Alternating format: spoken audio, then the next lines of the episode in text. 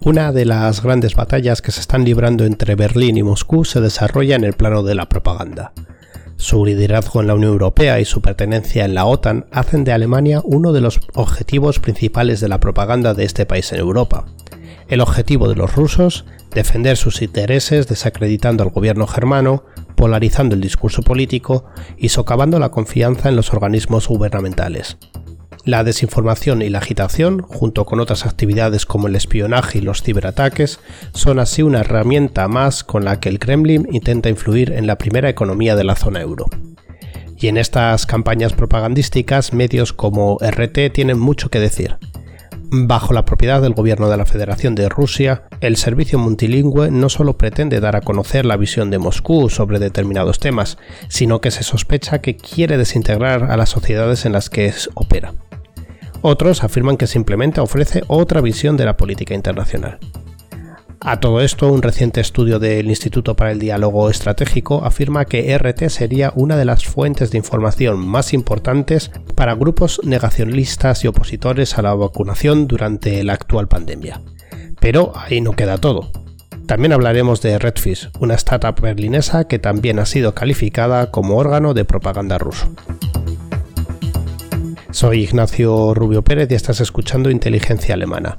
Vivo en Alemania desde 2013 y aquí hablo sobre cuestiones relacionadas con la seguridad del Estado en el país germano.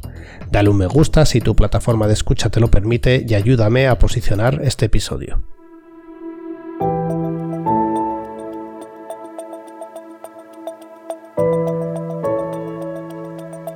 Corría el año 2005 cuando se fundó Russia Today.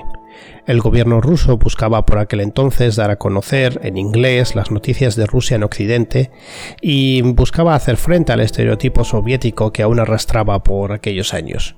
Los precursores de esta iniciativa comunicativa fueron el antiguo ministro de Comunicaciones, Mikhail Lesin, y el portavoz de prensa de Vladimir Putin, Alexei Gromov. 300 periodistas estaban llamados a presentar la otra cara del oso ruso.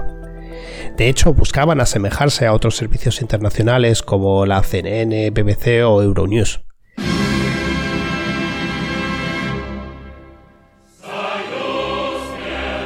Saltamos hasta el año 2009, momento en el que Russia Today cambió su nombre a RT. En 2013, Vladimir Putin dejó claro el objetivo final de RT, cuando diseñamos este proyecto allá por 2005 pretendíamos introducir otro actor fuerte en la escena mundial, un actor que no se limitara a ofrecer una cobertura imparcial de los acontecimientos en Rusia, sino que también tratara de romper el monopolio anglosajón en los flujos de información global. Y me parece que está teniendo éxito en este trabajo.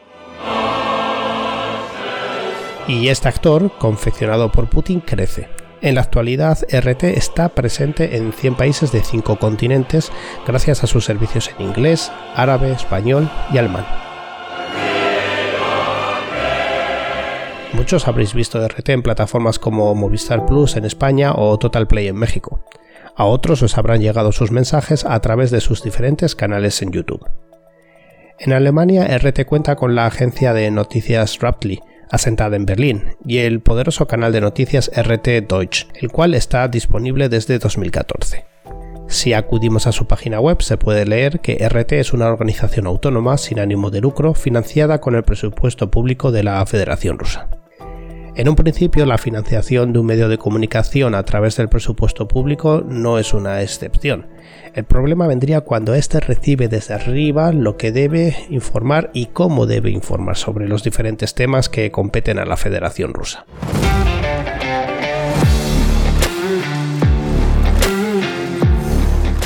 El pasado 28 de septiembre de 2021 YouTube cerró el canal de RT Deutsch. El motivo esgrimido, las informaciones falsas que habría difundido sobre el coronavirus. La emisora estatal de lengua germana contaba con 600.000 suscriptores a finales de agosto de este año. Tras la decisión de la tecnológica estadounidense, la redactora jefe de RT, Margarita Simojan, escribió en Twitter sobre una guerra mediática del Estado alemán contra Rusia y afirmó que podría esperarse que los medios de comunicación alemanes en Rusia pudieran ser prohibidos o sus oficinas cerradas. A día de hoy esto no se ha producido. Incluso antes de que YouTube bloqueara RT Deutsch, un equipo de investigadores había analizado el éxito de ciertos titulares de, este medio de comunicación acerca de la COVID, del coronavirus, y la interacción entre la escena negacionista y la emisora estatal rusa. Los analistas descubrieron bastantes cosas interesantes. A través de YouTube, RT pudo llegar a una amplia audiencia. 84 de los 100 vídeos más populares tenían más de 100.000 visualizaciones en el momento de la recogida de datos, desde marzo hasta finales de julio de 2021. El vídeo más popular tuvo 1,2 millones de visitas. De los 100 vídeos más vistos de RT Deutsch, 67 vídeos contenían una referencia al COVID. De nuevo, 61 de ellos eran críticos con las medidas para atajar la pandemia en Alemania, Estados Unidos y otras democracias, y también se mostraban escépticos con las denominadas vacunas occidentales. Tres fueron clasificados como neutrales y uno de los vídeos analizados presentaba la situación de la pandemia en Rusia de forma positiva. Además, los investigadores examinaron una selección de 279 canales de Telegram en alemán del ámbito de la extrema derecha y la ideología conspirativa. Como resultado de la cobertura de la pandemia del coronavirus, RT Deutsch se ha convertido en una parte orgánica de las comunidades online de, de los escépticos con el COVID. Según los investigadores, claro está. RT Deutsch se considera un medio de confianza en estos grupos que normalmente suelen ser muy escépticos con los medios de comunicación. Y en estos foros las críticas a las medidas de contención contra la pandemia suelen ir acompañadas de una crítica generalizada al sistema, las instituciones políticas y los medios de comunicación establecidos. RT Deutsch no tiene licencia de emisión para Alemania. Sin embargo, su alcance aumenta a través de las redes sociales. Solo en 2021, según el informe, las emisoras estatales de Rusia dispondrán de unos 1.200 millones de euros de fondos presupuestarios. En los próximos años se invertirán otros 2.500 millones de euros en el desarrollo de los medios de comunicación estatales, entre otras cosas con el objetivo de aumentar el alcance de RT en el extranjero. En diciembre, la filial alemana RTDE Productions GmbH tiene previsto lanzar nuevos formatos y de hecho ha construido un estudio en Berlín Aldershof para los informativos diarios, los programas de entrevistas y otros formatos. Y RT ha anunciado más de 200 puestos de trabajo. Pero la solicitud de una licencia de emisión en Luxemburgo realizada a través de su operador TV Novosti ha fracasado ya que las autoridades eh, luxemburguesas consideran que debe pedir una licencia en Alemania, donde se localizan sus estudios. En marzo, una portavoz del Ministerio de Asuntos Exteriores ruso también se quejó al gobierno alemán de que el Commerzbank alemán quería cerrar las cuentas de RT, de Productions GmbH y de Raptly antes del 31 de mayo. La batalla se está dando.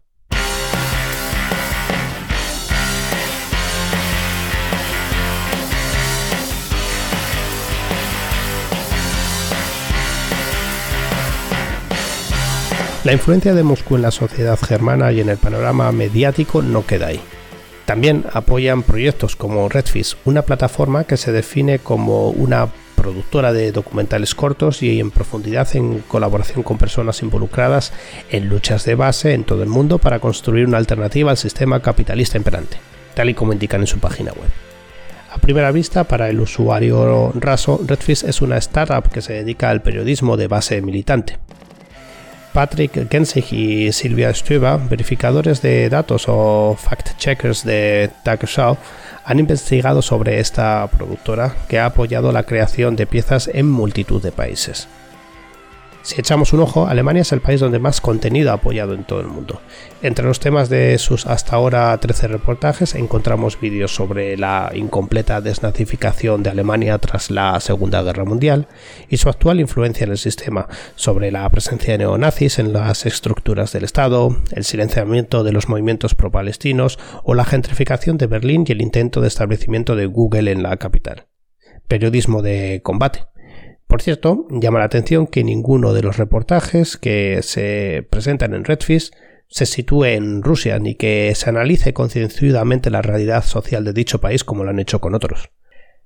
Aún así, a primera vista, nada hace indicar al usuario raso de que el Kremlin se sitúe detrás de este medio, y es que no es tan evidente su apoyo a Moscú como puede hacerlo RT.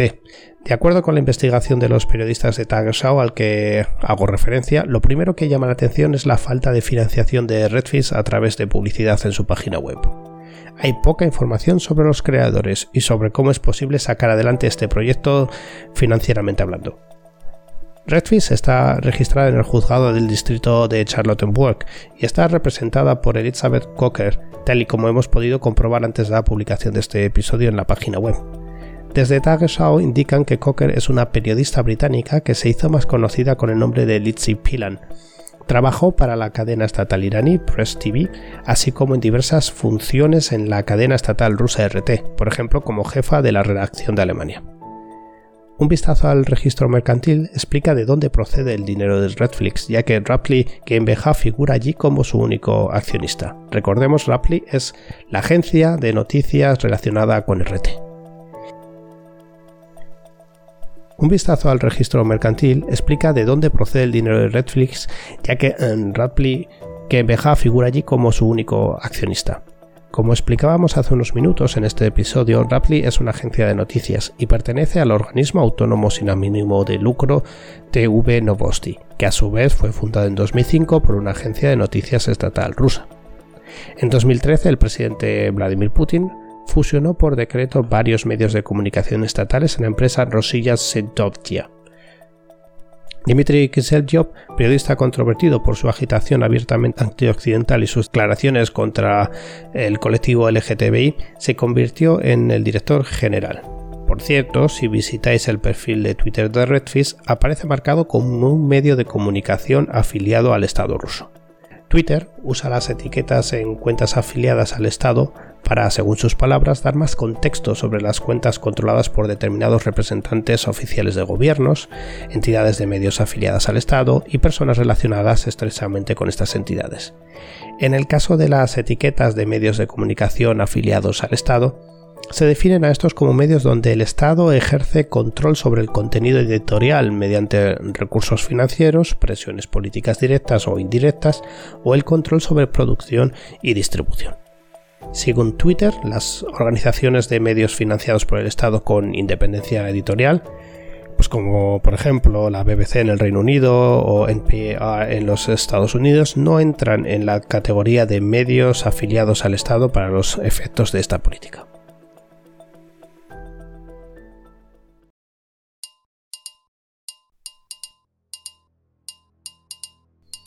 Hasta aquí el quinto episodio de Inteligencia Alemana. Tras investigar un poco sobre el panorama mediático ruso en Alemania, he podido sacar diferentes conclusiones.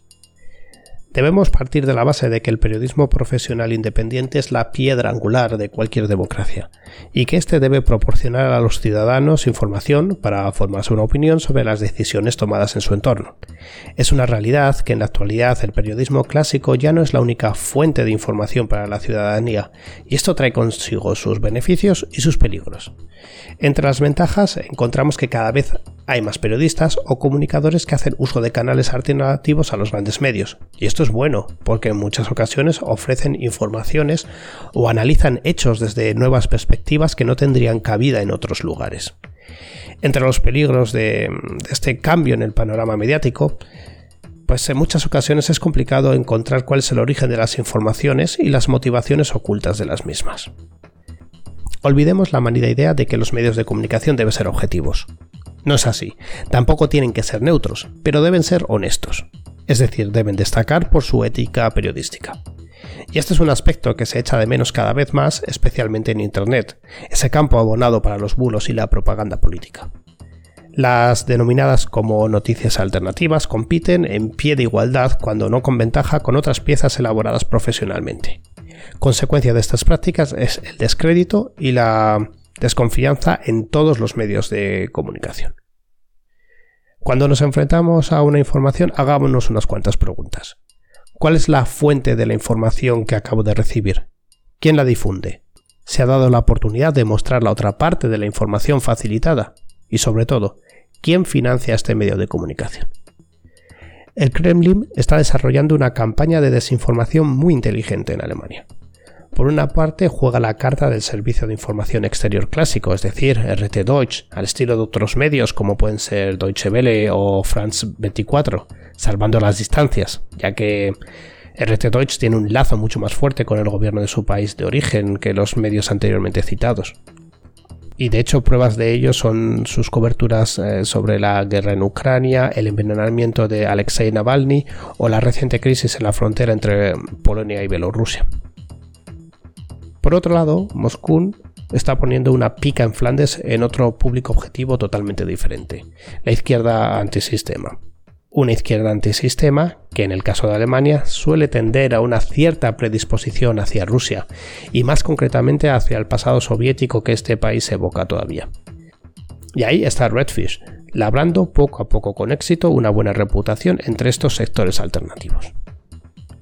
Os doy algunos datos interesantes para terminar este episodio. La comunidad germano-rusa de Alemania obtiene mucha información de los medios de comunicación rusos en lengua rusa. Esto es lo que se puede desprender de, un estudio realizado por la Fundación Boris Nemtsov de 2016. El 32% de los ciudadanos con raíces rusas declararon que consideran que los canales de televisión rusos son la fuente más fiable o más creíble de noticias políticas. El 40% de los encuestados solo ve la televisión en ruso o utiliza sitios web en ruso, también para informarse sobre Alemania. Por su parte, la generación más joven, los descendientes de emigrantes de la Unión Soviética, serían el objetivo de los medios de comunicación extranjeros rusos en alemán.